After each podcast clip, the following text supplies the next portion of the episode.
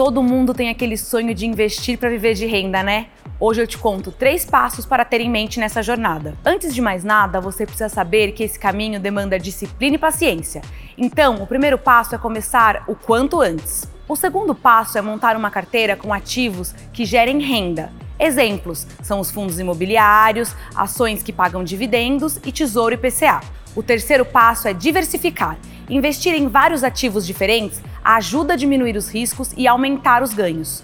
Para ver melhor como montar uma carteira de dividendos e o quanto você precisa juntar para viver de renda, acesse a matéria sobre o tema no Bora Investir. O link está aqui.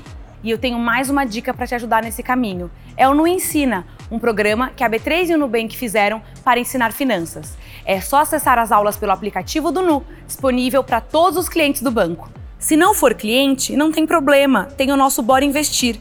É grátis, é para todo mundo e dá para aprender muito por lá também.